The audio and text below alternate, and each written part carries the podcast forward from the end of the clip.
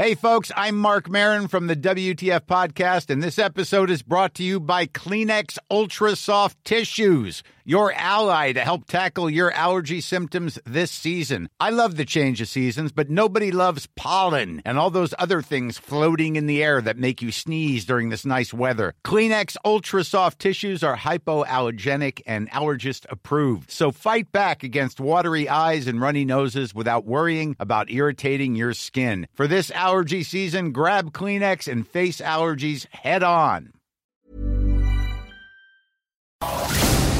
Cada noche los expertos se reúnen para debatir, polemizar, desmenuzar a la noticia y a sus protagonistas en una mesa de opinión que saca chispas. Esto es El Heraldo, La Silla Rota, bajo la conducción de Alfredo González Castro y Jorge Ramos, por El Heraldo Radio. Iniciamos.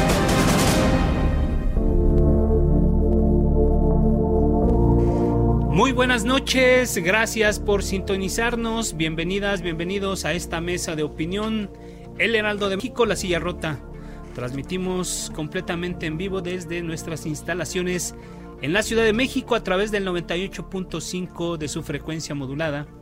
También estamos en la ciudad de Guadalajara, Jalisco por el 100.3 de FM además del 92.5 en Tampico, Tamaulipas, en Villahermosa, Tabasco por el 106.3 de FM y en Acapulco, Guerrero, 92.1 de su frecuencia modulada. Saludo también a todos los amigos que nos siguen por las plataformas digitales de El Heraldo de México y bueno pues como cada noche de, de jueves doy la bienvenida a mi compañero y amigo Jorge Jorge Ramos. Alfredo, ¿qué tal? Muy buenas noches, auditorio. Pues sean ustedes bienvenidos a esta mesa de opinión y hoy nos va a acompañar eh, Isaías Robles. Isaías. ¿Qué tal, Jorge? ¿Qué tal, Alfredo? Muy buenas noches. Un saludo a todo nuestro público. Y pues sí, un, un tema que de hecho se está cocinando en estos momentos en una sede alterna, no había ocurrido desde hace mucho tiempo, el tema del presupuesto. El presupuesto así es 2020 que, eh, bueno, ha enfrentado una serie de, pues, de obstáculos, como bien señalas, que no ocurría hace mucho tiempo. Eh, creo que en 1997, que fue cuando eh, el, PRI perdió la, mayoría, creo que fue uno de los años más, más difíciles ¿no? que se habían vivido en el presupuesto. Pero bueno, este año eh, se complicó, a pesar de que el presidente Andrés Manuel Observador tiene mayoría en, en, la Cámara de Diputados, digamos, puede de alguna manera sacar adelante el, el presupuesto. Eh, él mismo había pues señalado a su eh, grupo parlamentario de Morena y a sus aliados que bueno pues el presupuesto planteado tendría que ser prácticamente aprobado como se había presentado con muy pocos ajustes. Y bueno eh, este en, las últimas semanas ha habido una serie de, de, situaciones el bloqueo por parte de grupos campesinos de grupos opositores al al presupuesto, que se sienten lastimados, que se sentían lastimados, y bueno, eso obligó a que los diputados tuvieran que sesionar en, en una sede alterna, en el centro Vancomer, eh, debido a que pues, en Santa Fe, aquí en la Ciudad de México, pero bueno, fuera de su, de su sede en San Lázaro, ¿no? que estaba sitiada, eh, creo que en los últimos minutos ya estaban eh, liberando los, los, accesos a, a, San Lázaro. Y bueno, en estos momentos, hace aproximadamente pues un par de horas, en comisiones se aprobó el, el presupuesto, que es de 6 billones de, pesos más menos es lo que lo que se está eh, aprobando en comisiones y eh, en unos minutos eh, está ya arrancando la sesión de, de, pleno sin la presencia por cierto del Partido Acción Nacional en esta sesión Isaías Alfredo así es una una, una negociación muy complicada, la de este primer presupuesto que del de, gobierno de Andrés Manuel López de Obrador. cuarta transformación. Exactamente, porque hay que recordar que el año pasado, aunque ya digamos el presupuesto que ejerció este año el presidente López Obrador eh, en realidad pues fue heredado, ¿no? Prácticamente se elaboró durante la pasada administración. Este es el primero que en realidad eh, tiene que ver ya directamente con el sello, la marca de la cuarta transformación, como lo decía Alfredo.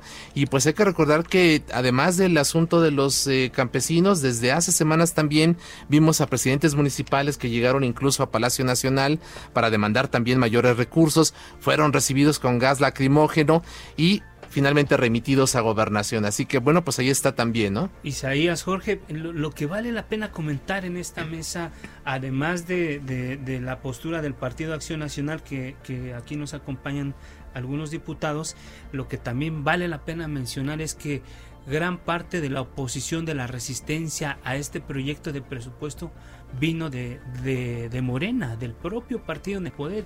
Incluso los grupos, los grupos que tomaron eh, eh, el, eh, el, Palacio Legislativo de San Lázaro, la mayoría o, o los que tuvieron en su momento la mayor fuerza pertenecían pertenecen a Morena, incluso mm, propios diputados de ese partido fueron los que encabezaron la resistencia y creo que ese es un, dato que vale la pena mencionar porque por primera vez la oposición está dentro del partido en el poder además de la oposición natural que es el Partido Acción Nacional. Sí, y ya lo conversaremos en los próximos minutos, pero eh, por ejemplo, el 7 de noviembre pasado, el presidente López Obrador se reunió con eh, diputados y senadores eh, de Morena.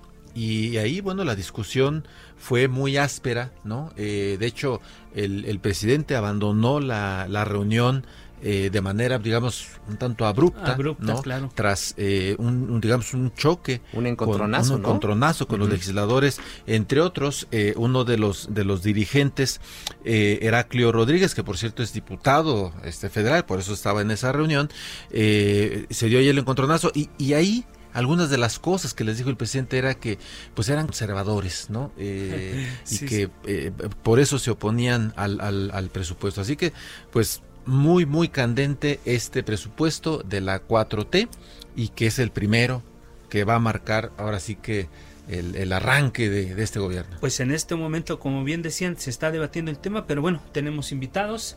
Vamos a darle paso a los invitados para debatir este tema. Damos la bienvenida a nuestro estudio a la diputada Patricia Terrazas, diputada federal del PAN. Diputada, gracias, buenas noches. Gracias por estar acá con nosotros. Y también, Quien además es presidenta de la Comisión de Hacienda. Presidenta de la Comisión de Hacienda, claro, claro. Y también nos acompaña Armando Tejeda, que es legislador de ese mismo partido, del Partido de Acción Nacional y secretario de la, de la Comisión de Presupuesto. Muy bien, muchas gracias, muy buenas noches, gracias por darnos el espacio. Tenemos en la línea telefónica también, en la vía telefónica, al diputado federal del PRI, Carlos Pavón. Diputado, gracias, buenas noches. Gracias por acompañarnos. Estamos aquí, pues, eh, hablando de un tema que en este momento se está ocurriendo, que es la aprobación, eventual aprobación o aprobación ya del presupuesto para el próximo año. Ya muy planchado, ¿no? Muy planchado. Muy planchado ya. Jorge. Bueno, pues, eh, pues empecemos. Eh, eh, primero, a mí me gustaría escuchar la, la, posición de la diputada Patricia Terrazas y, por supuesto, también del diputado Armando Tejeda, que nos explicaran por qué no están en la aprobación del presupuesto. ¿Qué fue lo que sucedió? Bueno, mira, buenas noches a todos, buenas noches al auditorio. Este, muchísimas gracias por el espacio que nos dan. Hay, hay varias cosas y quisiera empezar con precisiones.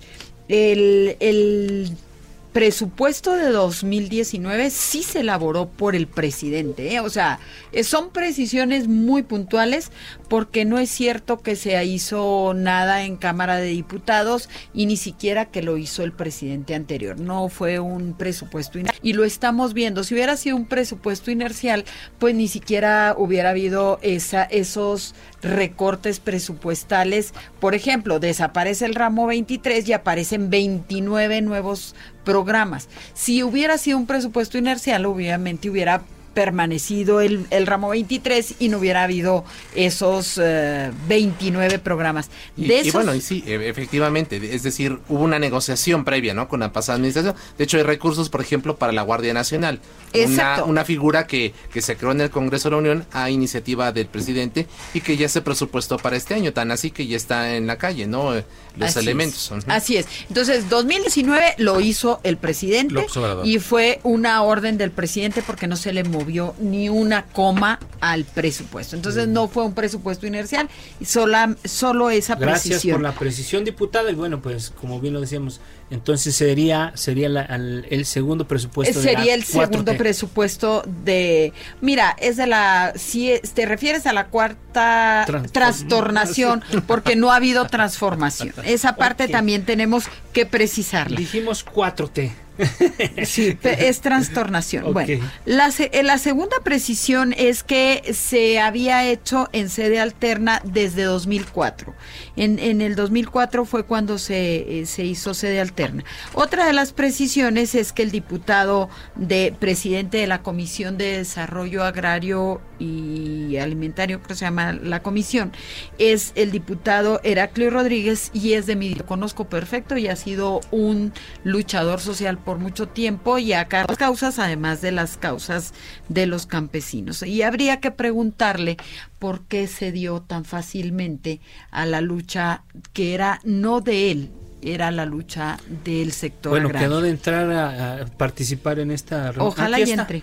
Aquí está, ahorita lo, lo, lo conectamos. Ok. Gracias. Y, y bueno, este, entrando ya eh, el por qué no fuimos a, a la, a la sesión, porque en primer lugar eh, a nosotros nos citan a las 8 de la mañana y nos- no había ni un predictamen, no había ni sesionado la comisión y ni siquiera había un horario, no se había circulado un dictamen que se supone debieron haberlo circulado con cinco días de anterioridad. A Lo ustedes que- lo citaron, perdón, para ir precisando y contar la historia de lo que ocurrió a lo largo de, de este día. Lo citaron allí en el hotel que está ahí por la glorieta de... Eh, de? Reforma. De reforma. Sí, para de ahí llevarnos a un lugar de no sé dónde, porque también, o sea, no se vale que nosotros vayamos a sesionar a escondidas de la ciudadanía. Creo que se tiene que sí, si hay necesidad de hacer una sede alterna, bueno, pues nomás que lo hagamos con transparencia, no con ocultamiento y a espaldas de los ciudadanos. Bueno, en medio de tanquetas, con una extrema seguridad. Yo creo que eso no se vale. Creo que los ciudadanos merecen que, que les hablemos de cara a, de- y de frente y que nosotros hagamos las cosas de manera muy transparente. Nosotros estamos obligados a hacer las cosas para los ciudadanos y para los mexicanos. No podemos estar encerrándonos a hacer un presupuesto en lo obscurito y aprobando un presupuesto para el presidente. Porque también ahí lo que faltó fue oficio político. Si había tanta inseguridad, si había tanta tanta resistencia al presupuesto es porque no se hizo lo correcto, porque el presupuesto llega, el paquete económico llega a la Cámara de Diputados desde el 8 de septiembre. Hubo perfectamente tiempo para sentarte con los grupos, hacer la eh, hacer las precisiones necesarias, pero bueno, no se cedió nada, no hay nada para nadie y lo único que está muy claro es que están los proyectos del presidente. Y bueno, pues es un presupuesto para el presidente. Diputada Terrazas, eh, usted se refiere hace unos minutos al diputado Heraclio Rodríguez. Se encuentra ahí en la línea telefónica. Diputado, bienvenido, muy buenas noches. Diputado. Diputado Diputado. Rodríguez. Vamos a, esperar porque está allí en la discusión precisamente, ¿no? En, en estos momentos se está llevando a cabo la, La la- ya sesión. la, la sesión. Están pues. en este momento en la sesión. Isaías. Entonces, eh, diputado Rodríguez, ¿ya nos escucha por ahí? no, se cortó la Vamos llamada, a, pero ahorita en la unos minutos a restablecer el contacto con, con el diputado. Pero sí se encuentra el diputado eh, del PRI. Diputado Pavón, Buenas noches. ¿qué está? ¿cómo está? Muy buenas noches. Pues, eh, ¿cuál es la postura de su partido, del Partido Revolucionario Institucional, en esta eh, negociación del presupuesto 2020? Eh, ¿Cuál es la postura del PRI? ¿Qué nos puede comentar? Bueno, la postura de los es que vamos a votar en contra del presupuesto. Es a vistas de todo, todos los mexicanos que es un, un presupuesto mucho menor que muchos años, mucho menor en el campo, mucho menor en- inclusive en la inseguridad que existe en el país. Y por eso nos vamos a, a poner nuestra posición en la, en la sesión. Y pues hay muchos temas eh, que se quedan pendientes y la situación que están eh, proponiendo pues nada más va para los los temas del presidente, de temas eh, clientelares para el 2021, lo que estamos viendo. Pero, por ejemplo, el campo tiene arriba del 43 menos que otros años de presupuesto. Eh, los presidentes, los presidentes municipales, los estados también, mucho menos. Entonces es un presupuesto que no tiene ni va a cubrir inclusive nosotros las necesidades de los de los mexicanos, menos los más necesitados, como lo dicen ahí. Ellos prometieron no mentir, ellos prometieron este hablar con la verdad. Efectivamente estamos en una sede alterna porque no cumplieron, ni siquiera tuvieron el oficio político de, eh, de convencer a los grupos que, que están en la Cámara de Diputados, que estaban en la Cámara de Diputados, de que son muy válidas sus pretensiones y es una situación que para nosotros pues no no satisface este presupuesto 2020. Ustedes lo votan en lo general en contra. En lo general y también vamos inclusive nosotros tenemos 108 reservas. De 108 reservas. Sí, entonces están, se están viendo este porque prácticamente pues en todo en todo presupuesto estamos mal. Entonces es una situación que dejan a los estados, a los municipios, también pues solos, no les dan, este, inclusive lo que les prometieron a los presidentes municipales no se ve reflejado en las modificaciones que se hizo al presupuesto y pues claro, la van a votar la mayoría, nosotros estamos conscientes de que eh, este, la mayoría las convencieron de que así lo votaran y por eso pues decidieron esta sede alterna. Diputado, entonces, eh, digamos, ¿ustedes consideran que este presupuesto, eh, digamos, no va a, atender los problemas fundamentales, no va a, proveer que haya eh, mejor empleo, que haya mayor infraestructura, que se atiendan los temas de, salud, el, el, campo, educación. educación? Nada, todo viene menos, viene, este, viene menos en el presupuesto nosotros como Partido Revolucionario Social estamos dispuestos a, a, ver qué es lo que podríamos colaborar para la experiencia que se tiene también para este presupuesto, pero no aceptaron modificaciones y efectivamente el crecimiento que nosotros estamos viendo con este presupuesto, estamos viendo que va a haber cero crecimientos y no es que hasta menos.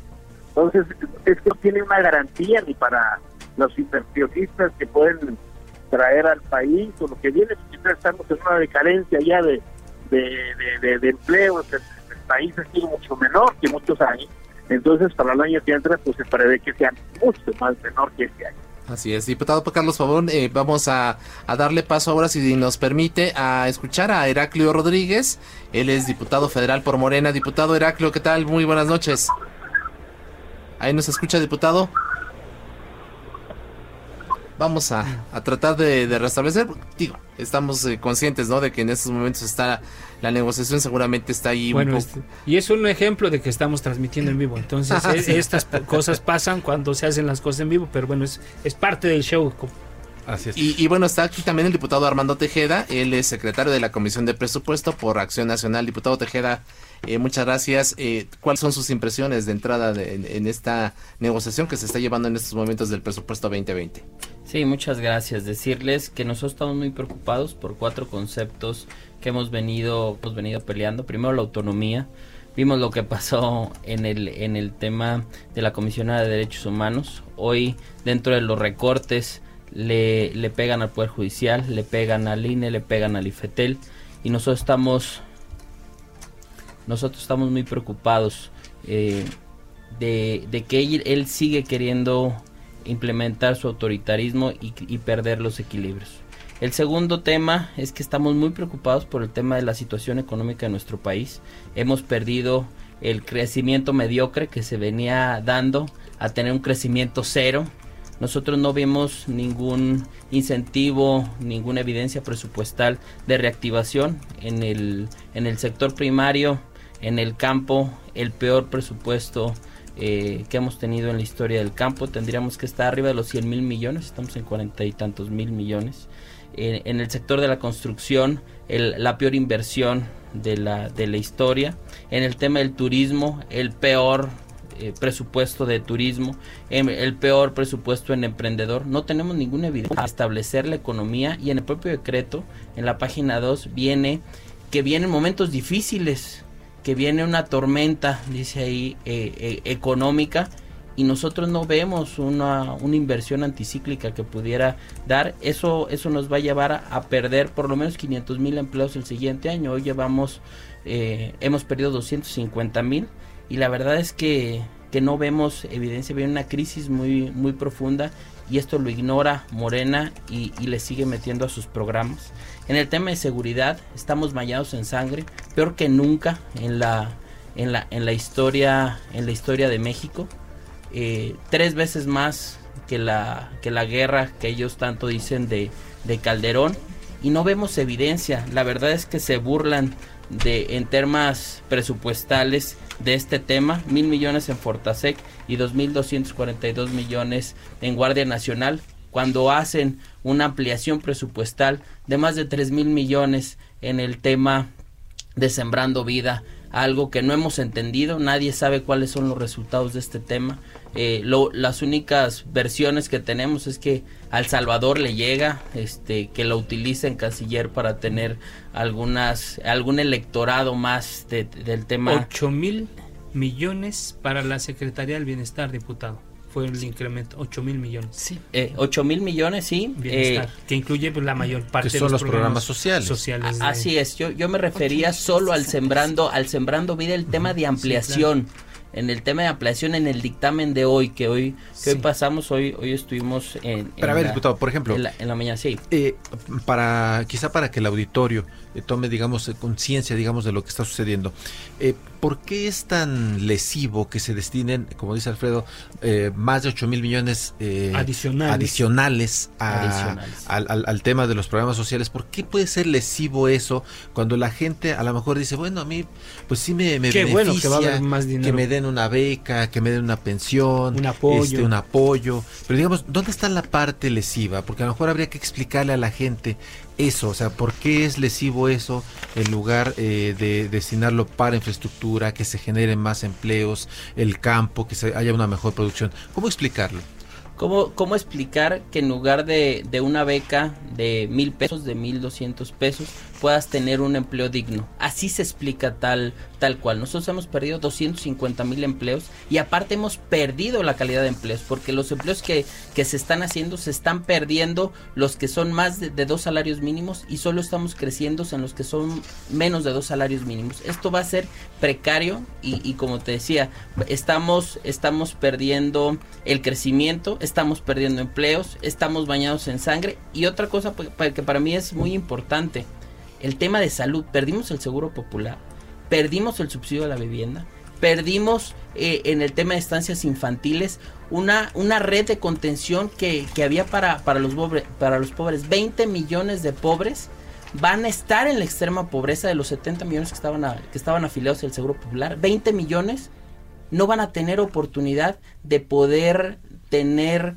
atención médica de, de, primera mano y en, y en particular en, en, algunas en algunas enfermedades como, como diabetes cáncer. Esto los va a empobrecer y, y va a hacer que para el siguiente año tengamos una crisis económica de empleo, de seguridad y muy importante, esa red de contención que existía para que la gente más pobre de este país no, no brincara de ser pobre, extremadamente pobre, ya no existe. Y solamente va a, ser, va a recibir un subsidio entre mil y mil doscientos pesos, no va a tener empleo y eso va, va a causar un daño eh, que, que, que ojalá podamos restablecer eh, más, más claro, y a la larga puede ser, eh, digamos, eh, pesada una carga de, de estar eh, aumentando las pensiones, ¿no? Así es, y dice nuestro productor Orlando Oliveros que la tercera es la vencida.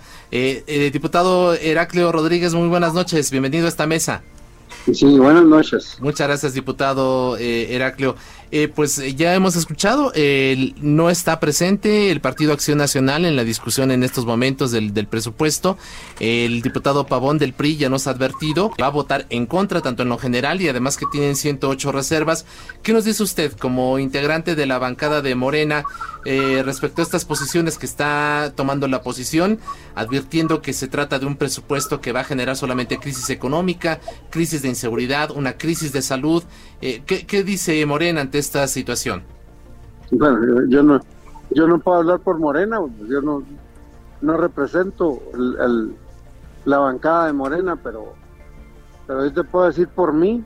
A ver, o sea, ¿te escuchamos? Mi posición es que que bueno, yo no, yo en algunas partes del, del, del presupuesto no estaba de acuerdo, hicimos algunas modificaciones, ahorita de último momento, vamos a, vamos a subir las reservas, vamos a, a, generar algunas condiciones mínimas, pero favorables a, al sector que yo represento, a los productores, a los agricultores, y, y, vamos a, a estar aquí pues dando la pelea hasta el último momento. De, ¿ah? denos, denos, detalles de en qué no estaba de acuerdo y qué si se logró modificar, como usted comenta, de último momento.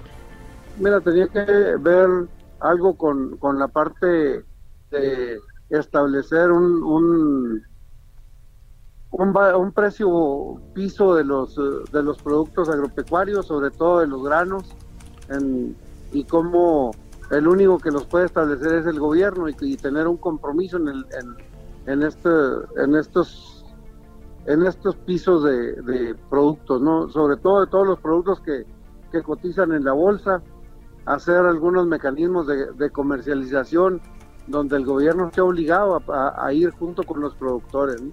Y, en ese sentido, bueno, ¿cómo, cómo podemos potenciar los, los muy, muy raquíticos recursos que, que nos tocan o que nos da el presupuesto, cómo los podemos potenciar para llegar a atender algunos problemas de comercialización y de, y de aseguramiento del sector agropecuario. Y esencialmente en eso, ¿no? Diputado, te saluda Alfredo González y, y, bueno, lo que vale la pena comentar en este momento, diputado, si me lo permites, es que fue precisamente Heraclio uno de los más activos opositores al, paquete, al, presupuesto, porque encabezas una, una parte importante de, campesinos, de gente del campo, eh, diputado. Lo que preguntaba hace rato en la mesa la, diputada, la diputada Patricia Terrazas era precisamente esto. ¿Qué los convenció a ustedes para que al final del, del camino dieran ustedes el aval a este presupuesto? Mira, yo no estoy dando el aval de nada, simplemente creo que es una nueva modalidad que, yo la propuse, yo propuse estos, estos, cambios en, la estructura del programa, de un programa que estaba muy acotado, que venía arrastrando muchas, mucha corrupción, o sea, mm, no, nada, no, no me quiero referir a que cuando estaba el PRI, cuando estaba el PAN, no, no, no, cuando estábamos todos, hasta este año, este año que estaba, que estaba Morena, también estaba corrompido el programa, ¿no? Entonces habría que había que desaparecerlo, había que formar nuevos esquemas y es lo que estamos construyendo. Diputado Heraclio Rodríguez, te saluda Jorge Ramos. Y eh, bueno, vemos que en estos momentos ya hay algunas protestas en, lo que es la, la sesión. El improvisado, recinto, legislativo. Pero eh, mi, pregunta es eh, en el sentido de, ¿Te escuchó el presidente? ¿Escuchó el presidente los reclamos de los campesinos? Mira, yo, yo no sé si el presidente haya escuchado, lo que sí te puedo decir es de que el formato de la propuesta del presidente al, al formato de dictamen que estamos haciendo ahorita, nosotros conservamos algunos programas de mucha importancia para nosotros, sobre todo para la parte de la agricultura que tiene un poco más de producción y que se va a, la, a la comercialización, ¿no? Los, mm, y, rescatamos algunos programas de ganadería con, con, unos recursos muy raquíticos, pero los rescatamos, Y bueno, pues hay, que hacer la lucha aquí todo lo que se pueda y, cumplirle a, los compañeros que están allá en los pueblos, y pues cumplirle lo más que, que yo pueda hacer, ¿verdad? Porque finalmente es mi compromiso con ellos más con los productores que con el partido y con el gobierno. ¿ah? Diputado, aquí tenemos en la mesa a la diputada Patricia Terrazas y dice que te conoce muy bien y que tiene algunas dudas respecto de, tu actuación. Bueno, pues ella puede dudar de mí lo que ella, quiera. Yo no dije eso. Nadie, nadie, está obligado a, a, darle un cheque en blanco a nadie, ¿verdad?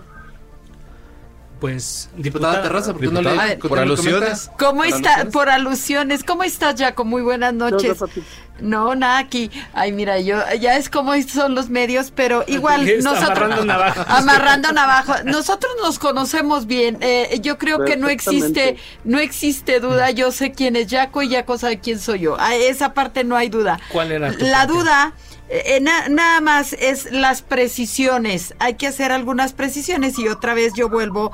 Es eh, Jaco hablaba en un momento y, y- había dicho que ya había ya había acuerdos en, ta- en cuanto al campo. Yo en la propuesta de dictamen que se dio el día de hoy, salvo mejor opinión de Jaco que él está ahí, es que hay un aumento nada más de 4 mil millones de pesos cuando el, el grupo de ellos pedía 24 millones de pesos. O sea, de los 24 solo les están dando 4. Y de esos 4 mil millones de pesos, pues viene a ser un nada comparado con los casi 30 mil millones de pesos que le hacen de recorte al campo comparado 2019 con 2020. Y 2019 ya traía un pequeño recorte de 8 mil millones más o menos. Ya, tú me corriges. Diputado Heraclio, tenemos que ir a un corte.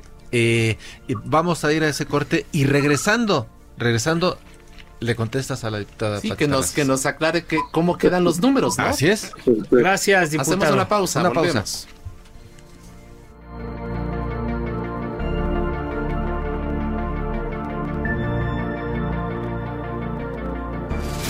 Esto es Mesa de Opinión, La Silla Rota.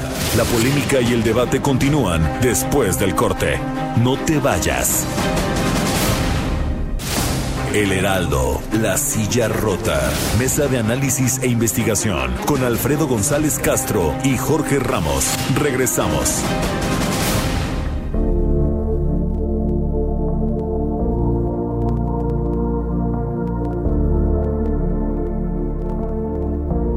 Federal del PAN. También tenemos. Bienvenidos, bueno, estamos de regreso ya eh, después de este corte comercial, eh, reiniciamos la, la conversación, estamos aquí, tenemos aquí en la mesa al- a, la diputada Patricia Terrazas, diputada federal del PAN y presidenta de la Comisión de Hacienda, así como eh, Armando Tejera, legislador también de ese mismo partido y secretario de la Comisión de Presupuesto. Y tenemos en, en el, en la línea telefónica al diputado Heraclio Rodríguez, a quien le habían hecho una pregunta muy concreta. a la Sí, a diputada. ver, eh, yo nada más para, para sintetizar. Para precisión. Para precisión, porque eh, la gente a veces no está inmersa en los números y, y bueno, lo sacamos de contexto. Pero, eh, Jaco, me habías dicho tú que eran 24 mil millones o nada. Y ahorita yo nada más veo 4 mil millones. Entonces, ahí es donde estaba mi duda y mi cuestionamiento. Pero, pero es, es el tema, porque bueno, estamos viendo un, un presupuesto totalmente clientelar donde crece el, el bienestar. Sin embargo, los, eh, los ramos productivos, como es el de agricultura, pues eh, lo hacen menos y lo hacen menos con cantidades importantes. Y bueno, pues ahí, además de saludarte y saludar a mi familia que me escucha, pues eh, la pregunta, Jaco. Mira, tú sabes cómo se maneja la agricultura por contrato perfectamente, Sí, claro. ¿verdad? Y que lo mejor que le puede pasar a un agricultor es que tenga dinero a tiempo para salir a, com- a comprar coberturas anticipadas. Y vemos el gran diferencial de comprar coberturas anticipadas y comprar coberturas normales. Hoy Unipro, que salió a comprar coberturas anticipadas, trae un, precio de 4.500 pesos por tonelada de maíz. Nosotros que no pudimos salir porque no traíamos dinero, traemos un precio de 3.500 pesos. Entonces, hoy, en esta nueva modalidad, hemos puesto 3 mil millones de pesos en un fondo de garantías que nos va a permitir a todos los agricultores de Chihuahua, de Tamaulipas, de, de cualquier parte del país, de Oaxaca con los cafeticultores, poder accesar a un crédito para comprar coberturas anticipadas. Yo veo 2.500, Jaco. Bueno, Yo- bueno 2.500, sí, perdón, son 2.500. O sea, es un poquito menos, lo, o sea, lo- lo cual, lo cual te, te- potenciándolos, estos recursos puedes accesar, podemos accesar todos los productores a un crédito de 25 mil millones de pesos. Por cada peso que tienes en el, en el fondo de garantías, puedes sacar hasta 10 pesos de crédito. Pero es para todos, entonces, Jaco. ¿Es, es para, para todos? todos, es- Eh, es- o sea, no hay todos. condiciones, no hay el que esté No, no hay en condiciones. No, en- en- cartera en, este asunto vencida. no, en este asunto no hay condiciones de que de que no estés en el buró, de que no porque porque el gobierno está poniendo la garantía en favor de todos los productores. Es una Ojalá que así sea. mía, ¿eh? no, no es no es no es algo que hayan propuesto los del gobierno que se les haya ocurrido a los del gobierno hacerlo, es, es una propuesta de nosotros que yo le he platicado con los con los productores y que todos estuvimos de acuerdo en, en aceptarlo. Diputado, Diputado, ¿y, y estos recursos A ver, bajan? déjame te explico, déjame te A ver, explico A porque ver, ajá. Por favor, Ya. diputado. sí. Y entonces, si nosotros salimos a comprar coberturas anticipadas, obviamente esta cobertura tiene un subsidio que el gobierno lo deberá pagar en el momento en que ellos tengan dinero, de donde ellos tengan de algún de algún su ejercicio, de alguna de algún este mm, ahorro que tengan en algún programa, de ahí podrán tomarlo para pagar. Y esto va, va, va a permitirnos, al, al gobierno le va a permitir la posibilidad de tener una, un- una disminución en el gasto al- al- del pago del ingreso objetivo. Y entonces aquí vamos a tener mejores, una buena opción para nosotros es porque al momento de, de la, de la facturación de nuestros productos obtendremos un mejor pago y no será hasta el siguiente año que nos paguen como se ha venido manejando en los últimos en los últimos años, ¿no? O desde desde que nació el programa. Entonces nosotros vemos que es algo novedoso, es algo que tenemos que aprender a manejarlo nosotros y las instituciones, pero que, que sí hay gente que tiene experiencia en el, en el manejo de esto y que le podemos contar con ellos para que nos ayuden. Y entre ellos está Patricia Terraza. Bien. Ah, bueno, pues yo estoy adela- adelante, cuenta conmigo, Jaco, pero a mí sí, yo sí quisiera ser muy optimista como tú, pero yo no lo veo tan claro y yo espero que tú estés con la razón y yo sí estoy puesta para ayudarle, porque yo Pues lo que es- quiero es que a México le vaya bien. Claro. Es- el manejo de, la, de las coberturas anticipadas. Quiero decirles que dentro de estos recursos también te va a dar la posibilidad de que, de que puedas tener acceso a un crédito para la compra de seguros, de seguros contra riesgos climáticos. Y hemos establecido algunos mecanismos para compra de seguros. Aquel productor que quiera comprar un seguro al crédito, podrá comprar un seguro al crédito. El que quiera comprar un seguro a la inversión podrá comprar un seguro a la inversión. Y estamos haciendo un, un esfuerzo por, ah, por incursionar. Aquí sí es algo totalmente novedoso en el país, es que podamos incursionar en un seguro al ingreso. Diputado Sí. Heraclio Rodríguez, pero creo que aquí tenemos en la mesa al diputado Armando Tejeda y creo que él tiene otros datos. La frase que está de moda, diputado. A ver, ti- tiene unos datos que te va a compartir. Tiene sus datos. ¿Qué onda, Yaco? ¿Cómo estás? ¿De dónde agarraste los otros datos, yo, No, yo tengo... No, no, no, sabe que, que- estamos ahí comprometidos. este, sabe que estamos comprometidos ahí en la Comisión de Agricultura. ¿Por qué permitir que nos den el peor presupuesto de la historia, Yaco? Esa es una pregunta. Segunda Mira. pregunta, te- ahí te va, ahí te va la otra para dártela como elemento. Tenemos, eh, para que la tengas tú que todavía sigues ahí. Tenemos 171 mil 765 millones en gasolina. Diles que, que le quiten poquito de ahí y que nos den al campo. Y no lo quiero para mí, ¿eh? Yo no, yo, yo no tengo más que tierra en las uñas. Pero en mi distrito, pero en mi distrito que ya me acompañaste tú y que sabes que es un distrito en Michoacán eminentemente agropecuario, sí necesitamos que, que se rezarse. La verdad es que eh, en los últimos 10 años nosotros deberíamos andar en el punto 4 del PIB. Esto quiere decir arriba de los, de los 100 mil millones. Nos están dando al campo, a la comisión, 45 mil. Que, que vamos que vamos perdiendo cada día más es es como darles y otra y otra cosa que, que ahorita que ahorita mencionaste que los subejercicios pues para qué nos esperamos Hay 151 mil millones que tienen en un cajón.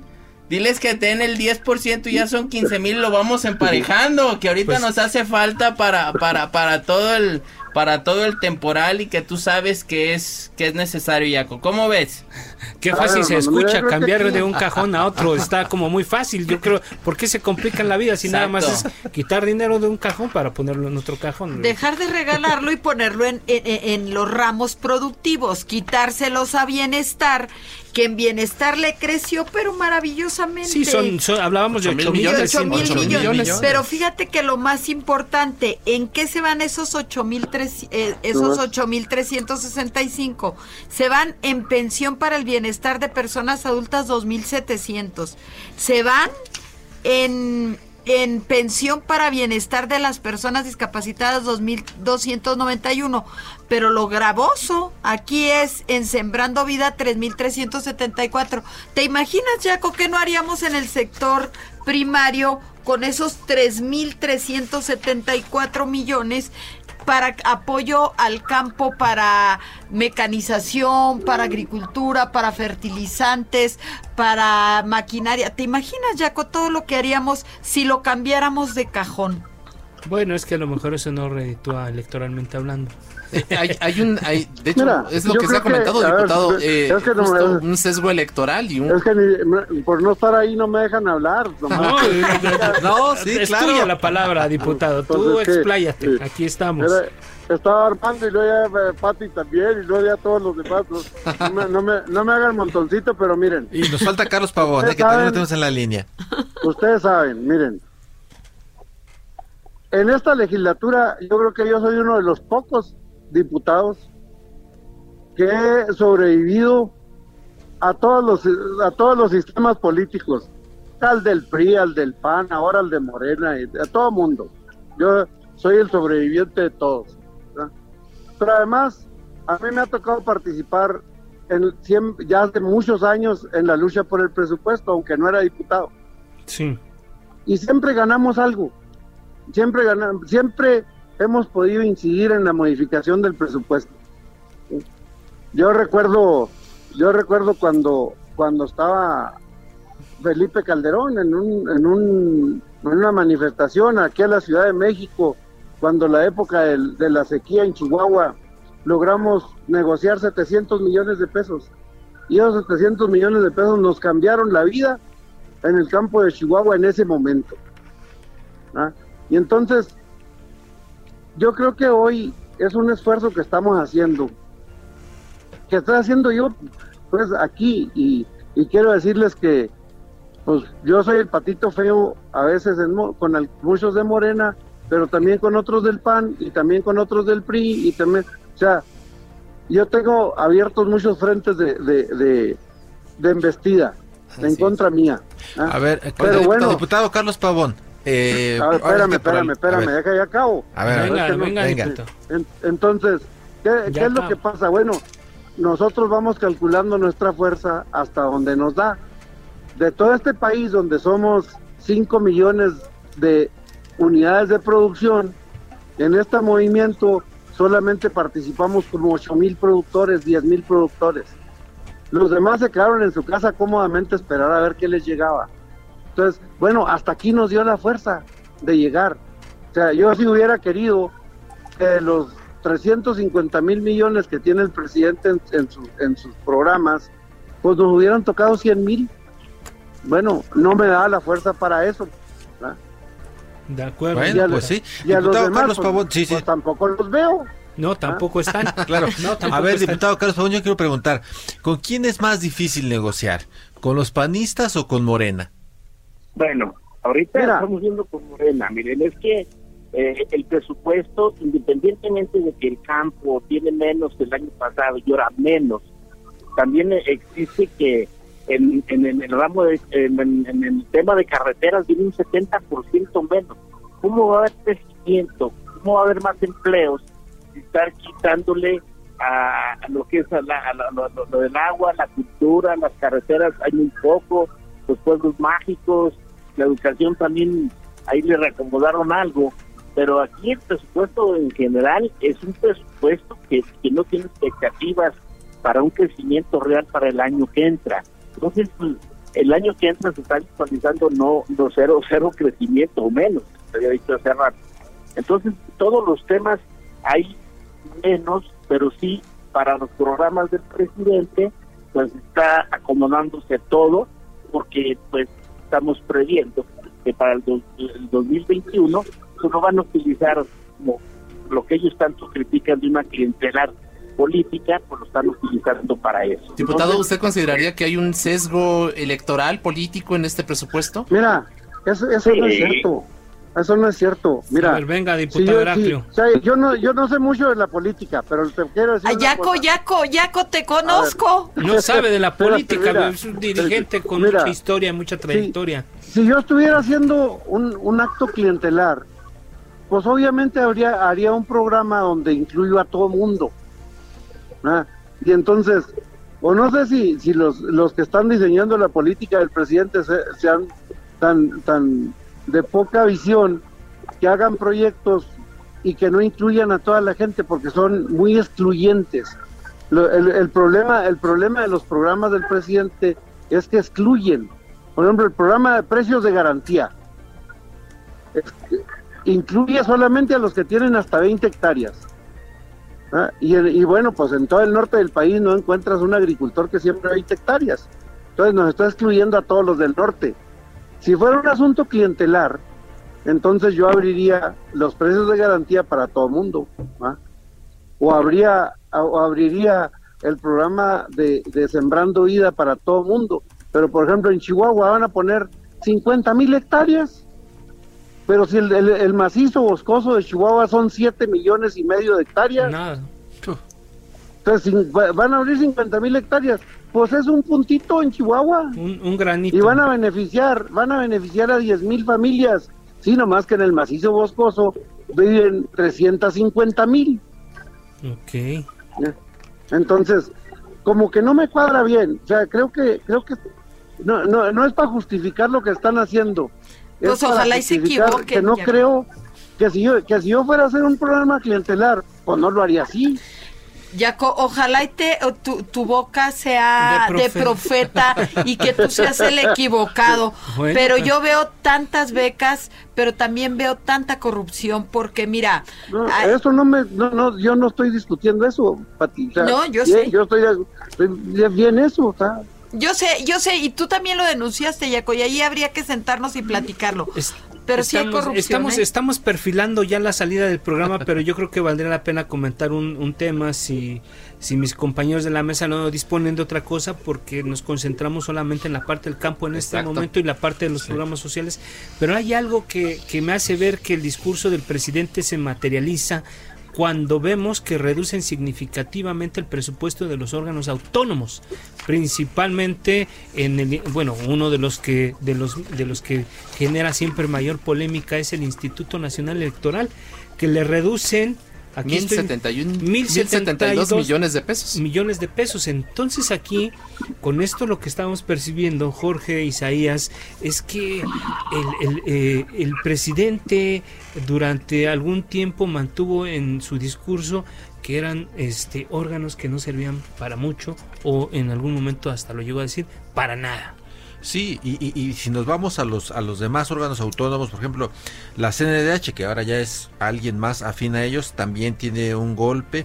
37 eh, millones 37 millones. Eh, la COFESE también tiene otro... 8 millones. Otro lleguecito. El Instituto Federal de Telecomunicaciones también tiene... 188 millones de pesos menos. Así es. Y el INAI. 50 millones. 50 millones de pesos menos. Y le, metió la mano a los autónomos. Y al Poder Judicial y al Poder Judicial. Y lo que, lo que decía el diputado Armando Tejeda hace un, rato, eh, bueno, la Secretaría de Agricultura tuvo un incremento del proyecto original de 1.323 millones de pesos. De todas, de cualquier manera, eso resultó o resulta insuficiente, por lo que nos comentan. Sin duda, sin duda, y eso es eh, dentro de la, de la comisión y todos los que crecimos en el ámbito rural, sabemos que es insuficiente, que deberíamos de de pelear mucho mucho más. Yo eh, la, verdad es que reconozco el esfuerzo que ha que ha hecho Yaco pero no depende no depende de él. Este presupuesto está hecho para una sola persona totalmente autoritaria y viendo desde, desde su sede faraónica sus, sus programas y no le y no le interesa qué está pasando en el campo, qué está pasando en la seguridad, qué está pasando en, en, en, la, en la salud y entonces los equilibrios que son los órganos autónomos los quiere destruir o mermar. Así es, estamos eh, ya en la recta final de este espacio. Yo y mis compañeros eh, Alfredo y Jorge eh, les pediríamos a manera de conclusión una eh, una idea muy concreta de qué significará para el país, para su desarrollo, para el crecimiento, un presupuesto eh, como el que se está discutiendo en estos momentos en esta sede alterna de la Cámara de Diputados. Eh, diputada Terraza, ¿le parece bien iniciar? Sí, cómo no, mira, mira, yo lo que me voy a enfocar básicamente es en, en el presupuesto clientelar, porque hace crecer de manera exponencial la Secretaría del Bienestar para, para comprar votos. Y a lo mejor sí Yaco no está de acuerdo conmigo porque él lo ve desde otra desde otra perspectiva porque está dentro de Morena. Pero también ahí yo es donde veo que hay muchísima corrupción porque 10 de los superdelegados dicho por la por la secretaria de la función pública están en investigación por actos de corrupción. Y algunos gobernadores. Ah bueno no se lo digan a nadie. No, sí. Y, pero está incluido el superdelegado de Chihuahua. Bueno, esa es una. Otra parte es la seguridad. Descobija la seguridad. Y nos vamos al, a la Fiscalía General de la República que le da otro golpanazo de 1.500 millones. Tenemos el país ensangrentado y estamos eh, quitándole quitándole recursos a la fiscalía. Ah, gracias. Para estar regalando el dinero, o sea, no estamos siendo congruentes de llevar un país hacia buen término. Y luego, pues también no estamos impulsando las economías, las economías para hacer crecer el empleo y hacer crecer la riqueza de nuestro país. Gracias, diputado, Carlos Pavón del PRI, que ¿cuál es su conclusión? Bueno, este, en este presupuesto es el presupuesto de los últimos 20 años y, la verdad, este, para todo lo que significa un crecimiento del país, insisto, no lo va a haber. Estamos previendo que no va a haber crecimiento, entonces eh, les decía, ¿cómo van a generar empleos si le están quitando a, a varios al turismo, a la cultura, a, las carreteras. Así es. Entonces están quitando de todo a la línea, lo que están ahorita manifestando es una realidad a los autónomos. Así es. Desaparecer eso. Prácticamente nosotros, eh, por eso y por muchas razones, vamos a encontrar este Así es. Diputado Tejeda, un minuto. México pierde, pierde empleos, pierde paz, pierde los organismos autónomos. Morena es un peligro para México. Diputado Heraclio Rodríguez. Un Mira, todos vemos la, paja en el ojo ajeno y no vemos la viga en el de nosotros. Todos los gobernadores de los estados, de todos los partidos, son corresponsables de, la inseguridad que se ha generado en todo el país, junto con la federación y los municipios. Y nadie, nadie ha puesto remedio. Vemos el gobernador de Chihuahua, ver el, eh, a Ciudad Juárez mm, batido entre la peor porquería que pueda haber de, inseguridad. Javier Corral del PAN, Javier Corral del PAN, digamos. junto con nuestra ciudad muy querida Cuauhtémoc, también. Con un gobierno municipal pues, morenista. sí, y, metidos en la inseguridad, Pati. Gracias. no lo podemos negar. No lo podemos negar. Pues, y, luego, y luego vas a vas a, a, Sonora donde están los del PRI no, no te puedes tienes que andar con, con pies de plomo. Y vas a, vas a, a, Michoacán con, con, los del PRE y está igual. O sea, tan malo el pinto como el colorado. Así es. lo que necesitamos hacer, lo que necesitamos hacer es que la sociedad debemos de hacer cumplir a los gobernantes, no nada más al, al gobierno federal. Todos los gobiernos tienen que poner la parte que les toca en la parte de la seguridad y en la parte de la inversión también. Todos deben de entrarle a invertir a carreteras, a invertir en todos lados. Gracias Ya, por tu tiempo. Estamos cerrando. Ya nos llega la estamos cerrando. Eh, agradecemos mucho que nos hayan acompañado en esta mesa, eh, visión de la mesa de opinión del Heraldo de México, La Silla Rota. Eh, agradecemos a quienes han hecho posible este esfuerzo. Eh, estuvimos aquí en la, en la conducción, eh, Isaías Robles. Gracias, Buenas Isaías. noches, gracias Jorge. Gracias. Alfredo, Gracias, Jorge. buenas noches y eh, no se les olvide ser felices. A pesar del presupuesto. No, bueno, con eso no podemos ser felices. Gracias, hasta pronto. Quédese en la programación del Heraldo Radio.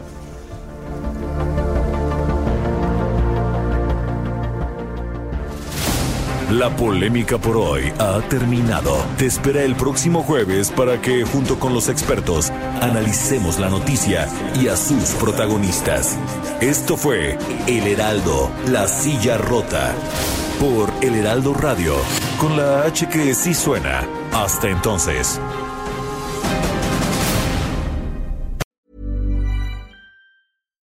When you make decisions for your company, you look for the no brainers. And if you have a lot of mailing to do, stamps.com is the ultimate no brainer. It streamlines your processes to make your business more efficient, which makes you less busy. Mail checks, invoices, legal documents, and everything you need to keep your business running with stamps.com. Seamlessly connect with every major marketplace and shopping cart. Schedule package pickups and see your cheapest and fastest shipping options from different carriers with rates up to 89% off USPS and UPS rates. And with the stamps.com mobile app, you can take care of mailing and shipping wherever you are. Make the same no-brainer decision as over 1 million other businesses with stamps.com. Sign up with code program for a 4-week trial plus free postage and a free digital scale. No long-term commitments or contracts. That's stamps.com. Code program.